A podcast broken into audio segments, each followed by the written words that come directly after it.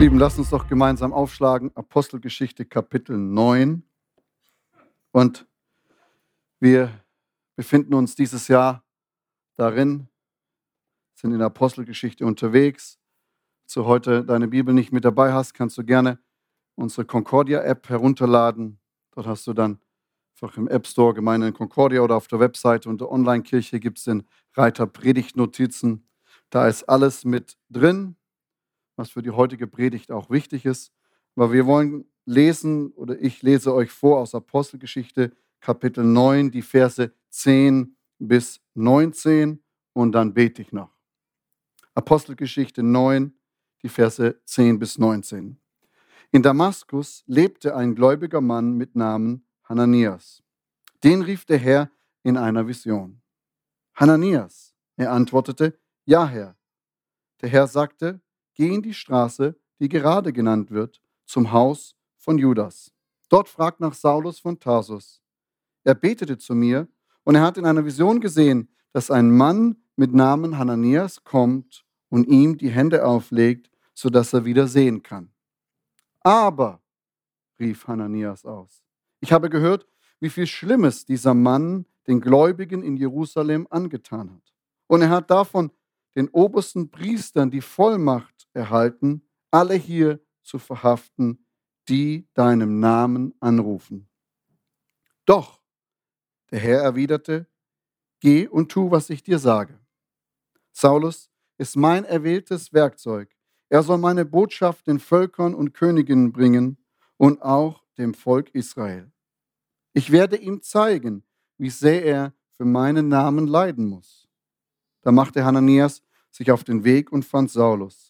Er legte ihm die Hände auf und sagte, Saul, Bruder, der Herr, der, der dir auf dem Weg erschienen ist, Jesus, der hat mich gesandt zu dir, damit du wieder sehen kannst, mit dem Blick und mit dem Heiligen Geist erfüllt wirst.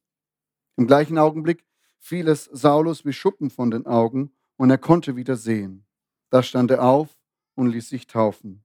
Danach aß er und kam wieder zu Kräften. Saulus blieb zunächst bei den Gläubigen in Damaskus. Herr Jesus, ich danke dir für dein wunderbares Wort. Danke, dass du gerade zu uns gesprochen hast. Und Geist Gottes, ich bete, dass du uns heute Morgen hilfst, dass ein Teil deines Wortes heute neu in uns lebendig werden kann. Und dass wir die Kraft und die Fähigkeit haben, es auch umzusetzen in unserem Leben. Dafür danke ich dir. Amen.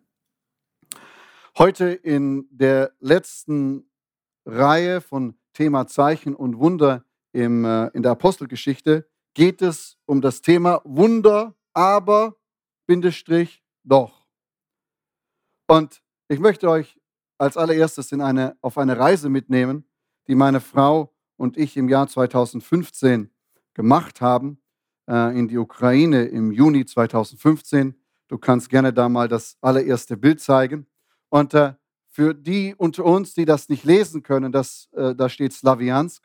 Und vielleicht erinnert sich der ein oder andere, dass Monate zuvor damals schon angefangen wurde, die Krim zu nehmen und dann auch ein Stück weit dort in den Donbass hineinzukommen. Damals nannte man sie noch Separatisten. Heute hat sich ja das ein bisschen geändert. Und da war schon Krieg, dort wurde geschossen. Und gerade jetzt, wo das Ganze so am Laufen ist, die Stadt Slawiansk taucht ja wieder in den Nachrichten auf. Dort waren wir gewesen. Die Stadt war zu der Zeit wieder befreit worden von der ukrainischen Armee. Aber du siehst dort die Einschusslöcher ähm, an, an der Stadt. Und gerade als wir dort ankamen, an, hineingeflogen sind, haben die zwei, drei Tage davor die Kämpfe sich intensiviert. Es wurde mehr gekämpft, es wurde mehr geschossen. Wie gesagt, wir sind im Jahr 2015 nicht vergessen. Machen wir eins weiter. Und was wir da gemacht haben, ist, wir haben an, an Bäckereien in Slawiansk Brote gekauft, so wirklich Tausende von Brote und in sie in so nette Sprinter gepackt. Und dann sind wir da mit Teams, das war, also hier sind wir vier Deutsche und, äh, Entschuldigung, gestimmt ja gar nicht, drei Deutsche, eine Amerikanerin und ein Tscheche. Und wir, wir waren dort unterwegs und wir sind in diese Pufferzone gefahren, wo die, wo die ukrainische Armee ihre Front hatte und dann gab es da die, die Separatisten, die ihre Front hatten und wir sind in diese Pufferzone hineingefahren, um den Menschen Brot zu bringen. Und kannst du mal eins weitermachen? Und in viele dieser Städte konntest du gar nicht in der Normalität hineinkommen, sondern du fährst dort mit deinem Sprinter und dann am vereinbarten Checkpoint kommt die ukrainische Armee und du wirst richtig eskortiert, um dort hineinzukommen. Weil ich habe es gerade gesagt, die Tage davor hat es geschossen. Und gerade als wir in diese Stadt kamen, als wir fuhren, hörten wir die Detonationen. Ich, wir, wir haben das selbst erlebt und können mit vielen, die hier sitzen, mitfühlen. Wir, wir wissen das, wie das ist, wenn du das Ding fliegen hörst, wenn das Ding über deinen Kopf fliegt, die, dieses Geräusch, dass es das macht. Und wir sitzen in dem Auto und sind dort auf dem Weg und dann fragst du dich auch schon, Herr, habe ich richtig gehört, in die Ukraine zu gehen und den Menschen Brot zu bringen? Herr, also ich bin noch echt jung und wir waren damals noch jung, wir hatten noch keine Kinder. Heute würden wir das wahrscheinlich so nicht mehr machen. Aber, aber du sitzt dort und sagst, Herr, aber das hatten wir so nicht gebucht. Das hieß, da ist es wieder ruhig, da ist es wieder fröhlich. Herr, was soll das? Ne? Warum? Und so fuhren wir dann weiter. Kannst doch mal eins weitermachen. Da sind die nächsten zwei, die uns dort in diese Stadt hineingefahren haben. Da hat es gerade in der Nacht mehrere Häuser haben dort gebracht. Und was sie dort machen, ist, sie machen, haben damals gemacht Suppenküche und den Menschen von Jesus erzählt. Beides wurde gemacht. Ne? Es wurde ein bisschen Suppe, ein bisschen Brot und ein bisschen Evangelium gebracht. Und dann kannst du mal eins weitermachen. Und da haben wir dann die Suppentöpfe gebracht und was die Leute alles so brauchen, um, um, um da Suppe zu machen. Und dann gehst du mal eins weiter. Und da ist Christina mit einer älteren Frau, die einfach vor ihrem Haus dort saß und nirgendwo hingeht. Und ihr Lieben, genauso ist es heute noch. Die älteren Leute sitzen immer noch da und man spricht heute, dass evakuiert werden soll. Diese Oma wird nirgends hingehen und nirgends machen. Und andere Opas und Omas, die da saßen, sagten uns, wir haben schon einen ganz großen Krieg überlebt. Wir werden auch das überleben. Sie werden ihr Zuhause nicht verlassen. Und dann ist es ganz wichtig, wenn du in dem Gebiet unterwegs bist, gerade wenn du weißt, es wird geschossen, dass du schnell wieder rauskommst, oder? Also, wieder in den Sprinter rein, kannst du mal das nächste Bild machen und wir fahren los. Und gerade so am Stadtrand und das Ding geht kaputt.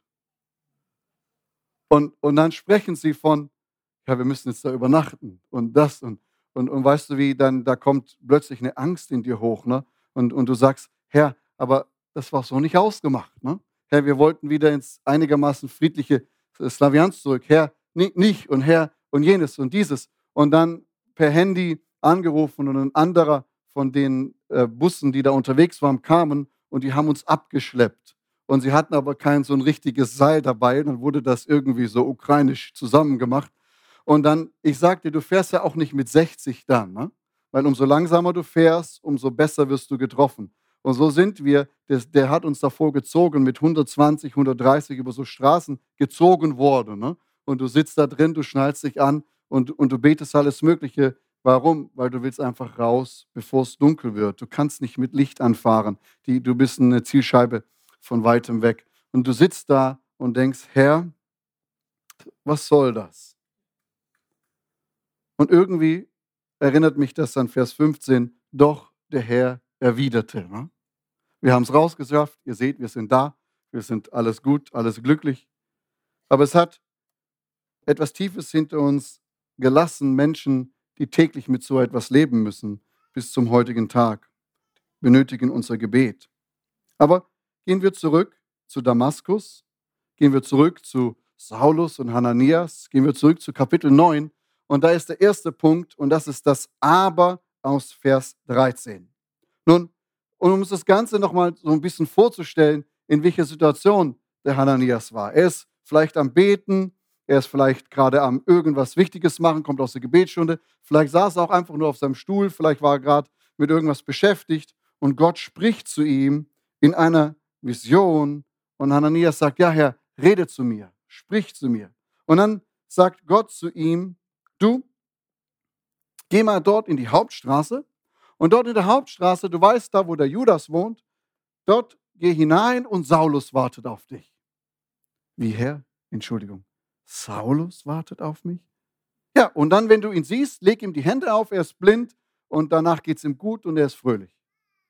Herr, aber du weißt doch schon, von wem du redest. Vielleicht auch, ah, das war jetzt doch keine Vision von Gott. Na, Gott könnte mich doch nicht zum, zum Saulus schicken. Gott, weißt du nicht, was Saulus gemacht hat? Du kannst das fröhlich nachlesen in Kapitel 7, in Kapitel 8.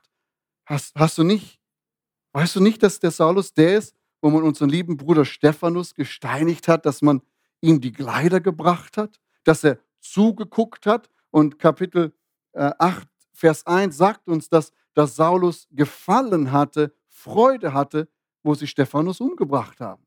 Herr, weißt du nicht, wer das ist und jetzt schickst du mich auch noch zu ihm? Weißt du nicht, dass er in Jerusalem nichts Besseres zu tun hatte, als all unsere Geschwister, als unsere Gemeinde kaputt zu machen, zu zerstören und, und er bringt es ja hier sogar, und er hat sogar die Erlaubnis von den, von den Priestern und von den jüdischen Oberen, das zu machen. Und mit dieser Erlaubnis ist er auf dem Weg nach Damaskus. Irgendwie hat zu dieser Zeit schon ein gutes Informationssystem gehabt. Ne? Weil man war doch eine gute Woche unterwegs zwischen Jerusalem und Damaskus. Es ist nicht so heute mal schnell mal Richtung Karlsruhe, sondern es ist echt ein Weg, den man gehen musste. Aber irgendwie wussten sie von ihm. Vers in Kapitel 9 ist Vers 1, Luther sagt es so schön, dass Paulus wie gesagt, es schraubte vor Wut, ne? Drohen und Morden und alles Mögliche. So Saulus war erfüllt mit Hass auf alles, was sich Christen nennt oder Jesus nachfolgt zu diesem Zeitpunkt. Und Ananias sagt zu Gott, nö, eigentlich das will ich nicht. Ne? Was schickst du mich da in die Höhle, des Löwen? Was machst du mich da? Und er setzt ein Aber. Aber. Ich finde das so cool, dass wenn Gott zu uns redet, wir wenigstens aber sagen dürfen. Findest du das nicht auch cool? Er erwartet nicht von uns, ja, Sir, mach ich, Sir. Ich habe Angst, ich will nicht, aber ja, Sir, mach ich, Sir. Das, das ist nicht das, was er von uns erwartet, sondern ich finde das so cool. Aber. Und wenn wir das Alte Testament anschauen, ist er ja in einer guten Gesellschaft. Da gibt es so ganz viele Abergläubige. Ne? Aber da gibt es den Moses, da gibt es den Jeremia. Sollen wir weitermachen? Hier gibt es den Gideon. Es gibt eine ganze Liste von Aber-Menschen, die, die Gott gegenüber Aber sagen. Und uns ging es auch so in dem Bus. Aber Herr, wir wollten nach Hause. Aber Herr, unser Leben ist uns irgendwie doch wertvoll. Aber, aber.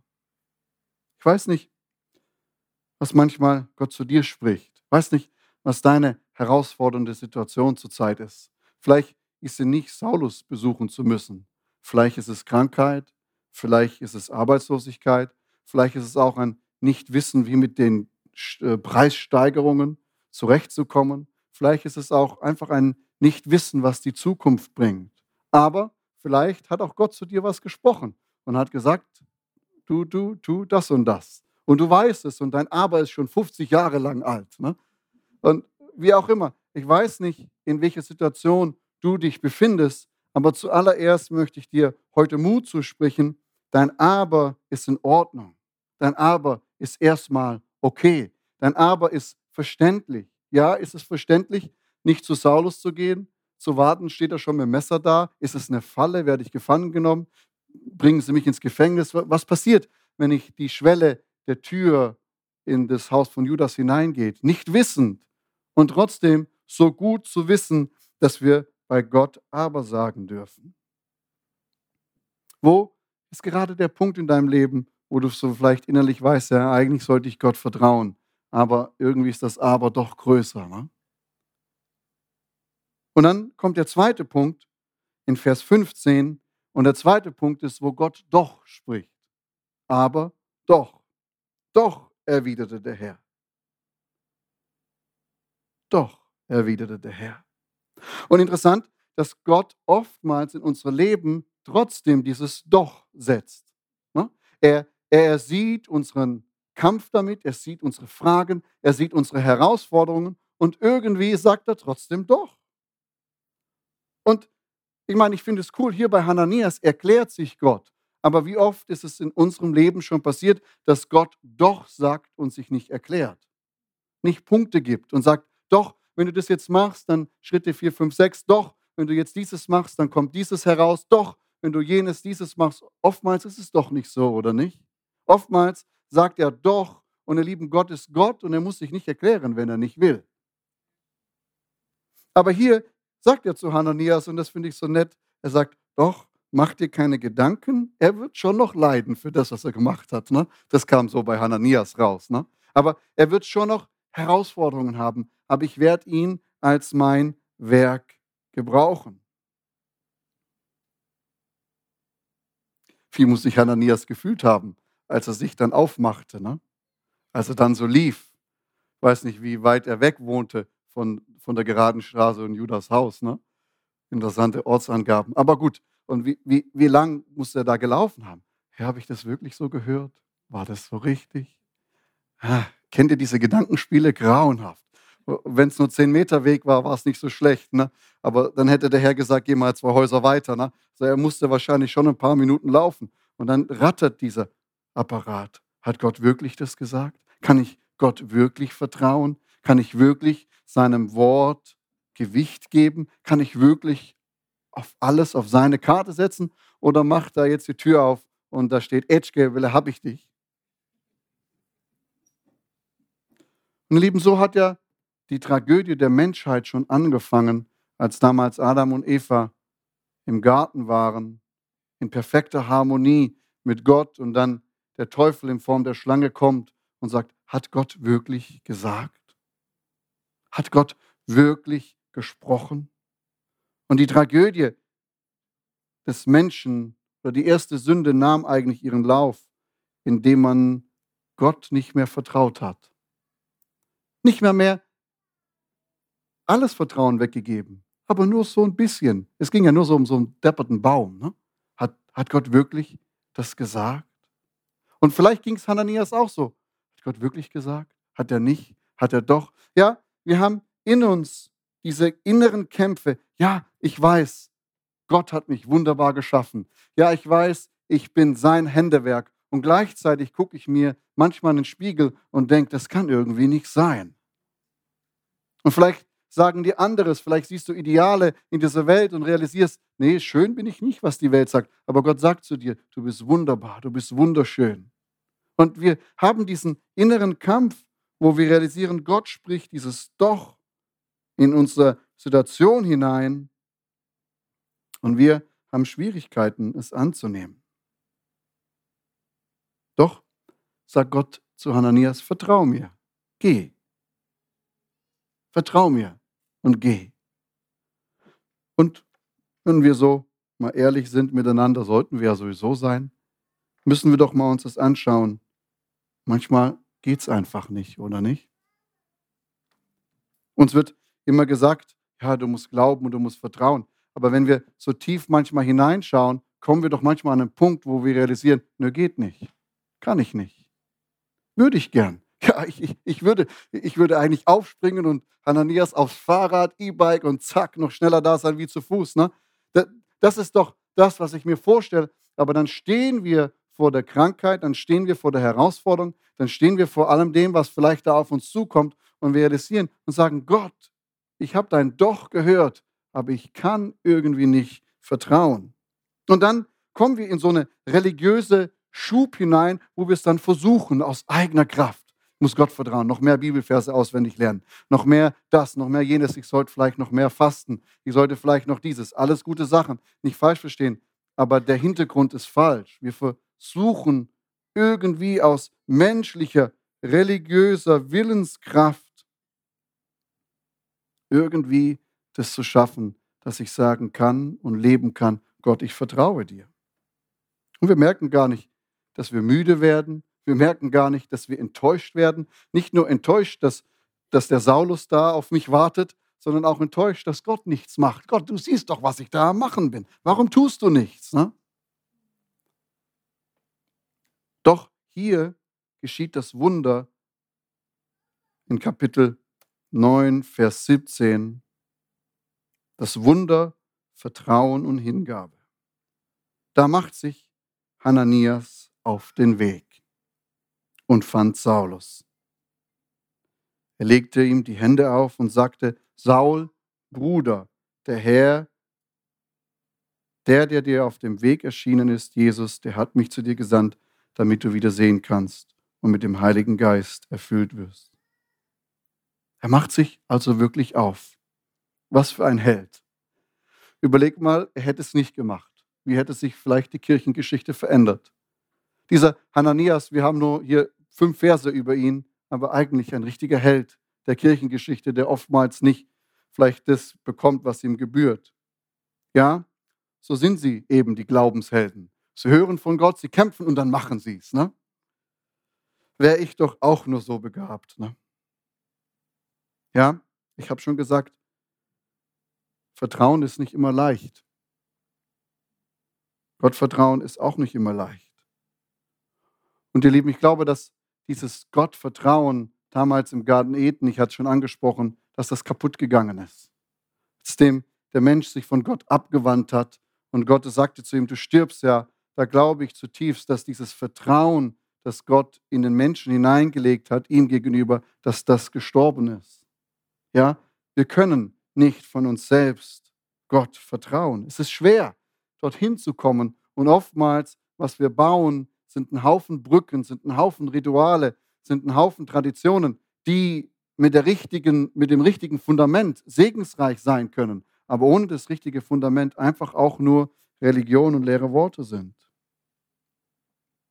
Und dann kam Jesus auf die Welt und mit seinem Werk, das wir an Ostern feiern, mit Tod und Auferstehung, hat Gott es wiederhergestellt, dass wir Gott vertrauen können. Wir können das zusammen lesen, Epheser 2, Kapitel 8 bis 10. Dort steht, weil Gott so gnädig ist, hat er euch durch den Glauben gerettet. Und das ist nicht euer eigener Verdienst. Es ist ein Geschenk Gottes. Ihr werdet also nicht aufgrund eurer Taten gerettet, damit sie niemand auf etwas, damit sich niemand etwas darauf einbilden kann.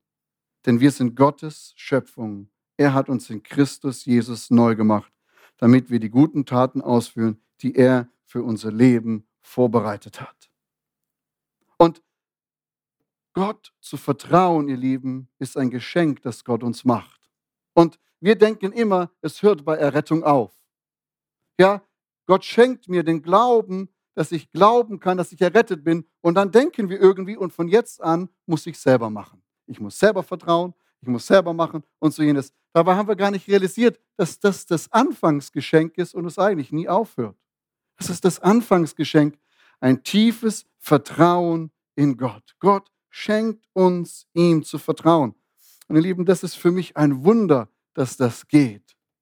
Dass Gott uns es in uns hineinlegt, schenkt, dass wir ihm vertrauen können. Du brauchst nicht dein eigenes Vertrauen aufbauen, sondern letztendlich, was du eigentlich nur machen darfst, ist das Vertrauen, das Gott dir schenkt, in dir wachsen lassen, wirksam lassen, dich immer wieder neu hingeben. Und ich möchte euch ein Bild nochmal malen. Erinnert ihr euch, ich habe jetzt, jetzt wird es charismatisch. Habt ihr Geistunterscheidung? Wenn nicht, beten wir noch. Na gut. Erinnert ihr euch, wenn nicht, nochmal Paradies-Dings anschauen, äh, Predigt Paradies, aber ich muss das hier kurz aufschreiben, äh, nochmal abgucken. Ich kann zwar viel auswendig, aber nicht alles.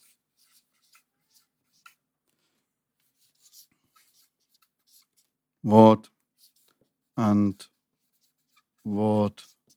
Und hier, jetzt mache ich das. Hier bin ich oder wir.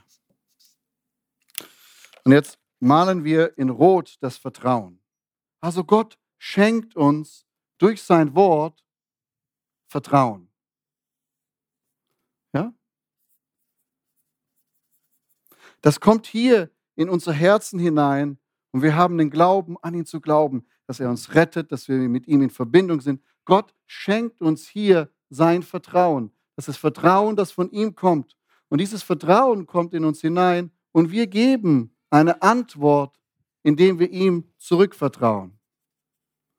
Aber letztendlich ist es nicht etwas, was wir leisten, sondern das Vertrauen, das er uns schenkt, schließt den Kreis wieder und geht zu Gott zurück. Wir sprechen immer, dass wir im Fluss Gottes sein müssen. Nein, ihr Lieben, lasst uns im Kreislauf Gottes sein. Gott schenkt uns, es kommt an uns an und es geht hier als Antwort wieder zu ihm zurück. Und manchmal kann ja auch die Antwort hier eine andere Person sein. Irgendwas, es spielt ja keine Rolle. Aber es geht zu ihm zurück. Und das geht nicht nur, wenn es um Errettung geht, sondern es geht um deine Herausforderung. Es geht um die Dinge, wo du morgen anschaust, wo du heute anschaust. Gott gibt dir Vertrauen. 2. Timotheus 1, Vers 12 sagt das, als Paulus ihm schreibt, das ist der Grund, warum ich hier im Gefängnis leide. Aber ich schäme mich deswegen nicht, weil ich ja weiß, auf wen ich mein Vertrauen gesetzt habe. Und weil ich sicher bin, dass er bis zum Tag seines Kommens bewahren kann, was mir anvertraute. Hananias macht sich auf. Und in dem Gehen schenkt ihm Gott das Vertrauen. Im Unterwegssein schenkt ihm Gott das Vertrauen, dass es auch wirklich so kommen wird, wie er gesagt hat.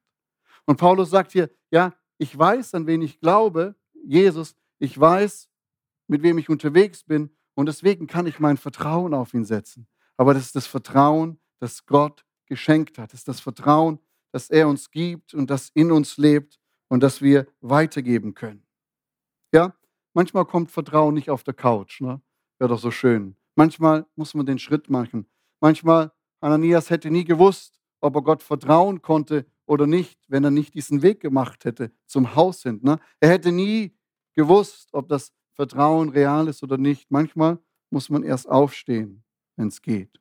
Das ist wie beim Sprintstar, der da in wenigen Sekunden die 100 Meter rennt. Wenn du den anschaust, siehst du dem seine Schnelligkeit nicht an. Ne? Aber warte, bis die Pistole schießt, dann wirst du sie erkennen. Dann wirst du sie sehen, wie dynamisch, wie schnell dieser Kerl ist. Und oftmals ist es so, dass das Vertrauen, das Gott uns schenkt, in unserem Leben wirksam wird, wenn wir uns aufmachen. Und die Buch der Apostelgeschichte ist eigentlich das Buch, das uns zeigt, was Gott mit Menschen macht, die das Vertrauen, das er in ihre Herzen gelegt hat, arbeiten lassen. Es ist kein Buch, wie Menschen hart arbeiten, schwitzen. Ja, das tun sie auch. Ne? Sie arbeiten hart und sie schwitzen. Aber alles, was dort geschieht, geschieht durch das Vertrauen, das Gott in sie hineingelegt hat. Und sie haben es in sich arbeiten lassen, haben sich untergestellt, haben gesagt, ja Herr, es gibt ganz viele Abers, doch du gibst mir Vertrauen. Und der Hebräerbrief schreibt das so schön. Er sagt in Hebräer 10, Vers 35, mach, mach kein Basketball mit deinem Vertrauen. Wirf dieses Vertrauen auf den Herrn nicht weg. Was immer auch geschieht, sondern denk an die große Belohnung, die damit verbunden ist. Werf das Vertrauen nicht weg. Und wenn du es schmeißt, schmeißt zurück ans Kreuz. Das ist in Ordnung. Ich möchte euch gleich vertrauen, ihr Lieben, Gott zu vertrauen ist an sich keine Anstrengung. Ja, der Weg eventuell ist anstrengend. Ja, der Weg durch Krankheit, der Weg durch was auch immer auf uns zukommt, der Weg durch deine Herausforderungen, der Weg vielleicht in deiner Ehe, der Weg mit deinen Kindern, der Weg an deinem Arbeitsplatz. Dieser Weg ist, kann schwer sein. Und dieser Weg ist wahrscheinlich auch nicht leicht. Und dieser Weg hat so einiges an sich. Aber dieser Weg ist da, ist schwierig. Aber das Gottvertrauen für diesen Weg ist ein Geschenk, das er uns gibt. Und dafür brauchen wir keine Anstrengung. Dafür müssen wir uns nicht beweisen. Dafür müssen wir auch keine netten religiösen Übungen machen, sondern letztendlich alles, was wir tun, ist es, wir empfangen es. Ich möchte euch ein Bild zeigen zum Abschluss und dann euch noch die praktische Anwendung geben. Die ist heute so leicht, dass du dich freust. Das ist ein Mammutbaum. Und vielleicht hilft uns die Illustration ein bisschen zu verstehen, was ich meine. Und ihr seht hier die Wurzel vom Mammutbaum hier schon ein bisschen abgehackt, aber der Mammutbaum hat einen Durchmesser des Wurzelwerks von bis zu 30 Meter. Das heißt, 30 Meter, das ist viel. Du stehst da, da ist die Wurzel und der Baum ist so da weiter hinten. Der hat dieses große Wurzelwerk von einem Durchmesser von bis zu 30 Meter. Und die Wurzel eines Baumes, ich habe jetzt den genommen, weil ich das so cool finde, so groß ist, tut eine enorme Arbeit leisten bei der Herstellung der Früchte des Baumes. Was macht die Wurzel? Sie zieht Feuchtigkeit, Sie zieht Nahrung in Form von Mineralien aus dem Boden und sie verarbeitet sie bis zu einem bestimmten Punkt und gibt sie dann an den Rest des Baumes weiter. Das ist die Aufgabe der Wurzel. Doch das Problem der Wurzel ist, dass sie nichts davon tun kann, wenn nicht Mineralien und Wasser im Boden gegeben sind. Sie kann sich anstrengen, sie kann tun und machen, was sie will, sie kann aber die Aufgabe nicht machen. Und in ähnlicher Weise ist Gottes Vertrauen uns gegenüber oder das Vertrauen, das Gott uns schenkt, das gleiche wie die Wurzel, die letztendlich eigentlich ihrem Schöpfer vertrauen muss, dass dort Nahrungsmittel kommen, dass Wasser kommt, dass Dinge tut. Ja, die Wurzel, sie muss wachsen. Ja, die Wurzel, die tut Arbeit. Aber Gott ist derjenige, der die Nahrungsmittel und das Wasser in den Boden bringt. Und so ist es auch in unsere Situationen hinein. Ich weiß nicht, was du gerade brauchst. Und vielleicht stehst du auch gerade so einem Punkt, wo du sagst, Gott, ich kann nicht mehr vertrauen. Vielleicht willst du auch nicht vertrauen, aber du, bist da. Und was ist die praktische Anwendung? Die praktische Anwendung ist immer wieder neu zu sagen, Herr, ja, ich kann nicht vertrauen. Schenk mir neu das Geschenk, dir zu vertrauen. Schenk mir das Geschenk, dir zu vertrauen. Ja, die Situation tut weh. Oh ja, das ist herausfordernd. Oder vielleicht bist du auch gerade himmelhoch jauchzend, das ist, spielt keine Rolle. Aber immer wieder neu zu sagen, Herr, ich, ich brauche das Geschenk, dir zu vertrauen. Ich kann es nicht. Ja, ich könnte mich jetzt anstrengen. Ich könnte Riesendinger hinmachen. Ja, dann danach dachte ich, jetzt habe ich was Tolles gemacht. Aber wenn ich ehrlich bin, bin ich noch genauso leer wie vorher. Schenk mir das Geschenk, dir zu vertrauen. Und dadurch, dass wir dafür nichts tun müssen, ist es für uns komisch und wir glauben nicht, dass es funktioniert. Ne? Und oftmals sagen wir so, Herr, ich kann die Person nur lieben, wenn du mir Liebe dafür schenkst. Herr, ich kann dir nur vertrauen, wenn du mir Vertrauen schenkst. Ich bin abhängig von dir. Es kommt von dir in mein Leben und ich kann dir wieder antworten. Ich bin angeschlossen an den Kreislauf deines Lebens. Ich bin angeschlossen an das, was du hier tust. Ihr Lieben, ich glaube, Glaubenshelden sind die, die erkannt haben, dass Glauben, das Vertrauen ein Geschenk Gottes ist. Das ist der Glaubensheld. Was dann danach für ein Output kommt, ist er eh durch Gott gewachsen. Jesus Bitte beschenke mich immer wieder neu mit dem Geschenk, dir zu vertrauen. Ich weiß nicht, was deine Dinge sein sollen. Ich weiß nicht, was dein Aber ist. Vielleicht ist es groß, vielleicht ist es klein. Ist ja ganz egal. Der eine hat vom Elefanten Angst und der andere vor der Fliege oder vor der Spinne. Groß ist ja eine Definitionssache. Ich weiß nicht, was dein Aber ist. Ich weiß nicht, was dich bewegt, was dich herausfordert. Vielleicht stehst du gerade auch hier und sagst, hey, sowas von Gott habe ich ja noch nicht wirklich gehört. Wie, wie kann ich denn ihm vertrauen? Und ich möchte dir heute sagen, dass Gottes Doch in dein Leben ein bisschen lauter ist. Und es ist dieses Doch, das hineinspricht zu dir, nimm es an, nimm an das Geschenk des Vertrauens, das Geschenk des Glaubens. Ihr Lieben, ich bin kein guter Prophet und vor allem will ich kein schlechter sein. Aber ich glaube, wir werden auch jetzt in unser Land, in unsere Region in Zeiten herauskommen, wo wir das wieder neu brauchen. In Punkte zu kommen, Herr, ich vertraue dir. Oder ich vertraue dir nicht, ich schaff's nicht, hilf mir, schenk mir Vertrauen. Und das ist das, was mich bei Gott begeistert. Das ist das, was mich immer wieder neu zum Anbeten, zum Kreuz bringt, zum Punkt bringt, dass es doch alles von ihm abhängig ist, oder nicht? Und ich empfange ich sauge auf die Mineralien. Ich verarbeite das in mir, dass in mir Frucht entstehen kann. Frucht, die als Antwort zu Gott kommt. Aber letztendlich ist doch er, der der alles gibt und schickt. Aber diese Passivität in diesem Punkt passt uns nicht. Ne? Wir wollen was leisten. Wir wollen was machen. Und Gott sagt, mach deine Hände auf, ich schenk's dir. Mach dein Herz auf. Ich leg's in dich hinein. Und nicht nur für Errettung, nein, für deinen Ehepartner, für deine Kinder, für deine Arbeitskollegen, für unsere Stadt, für unsere Region. Lass uns neu erfüllt werden mit Vertrauen Gottes für unsere Stadt, für unsere Region, für unser Land. Lass uns die vertrauensvollsten Menschen in dieser Zeit sein. Nicht, weil wir es so gut produziert haben, sondern weil wir ehrlich sagen können, wir können es nicht, aber Gott hat es uns geschenkt. Lass uns doch mal gemeinsam aufstehen, für den Moment unsere Augen schließen.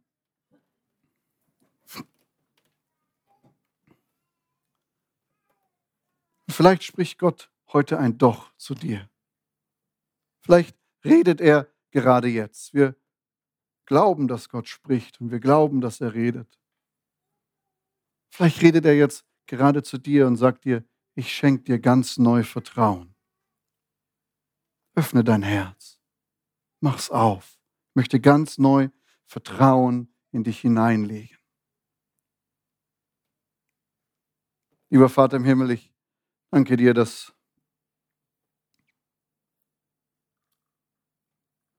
du so wunderbar zu uns bist.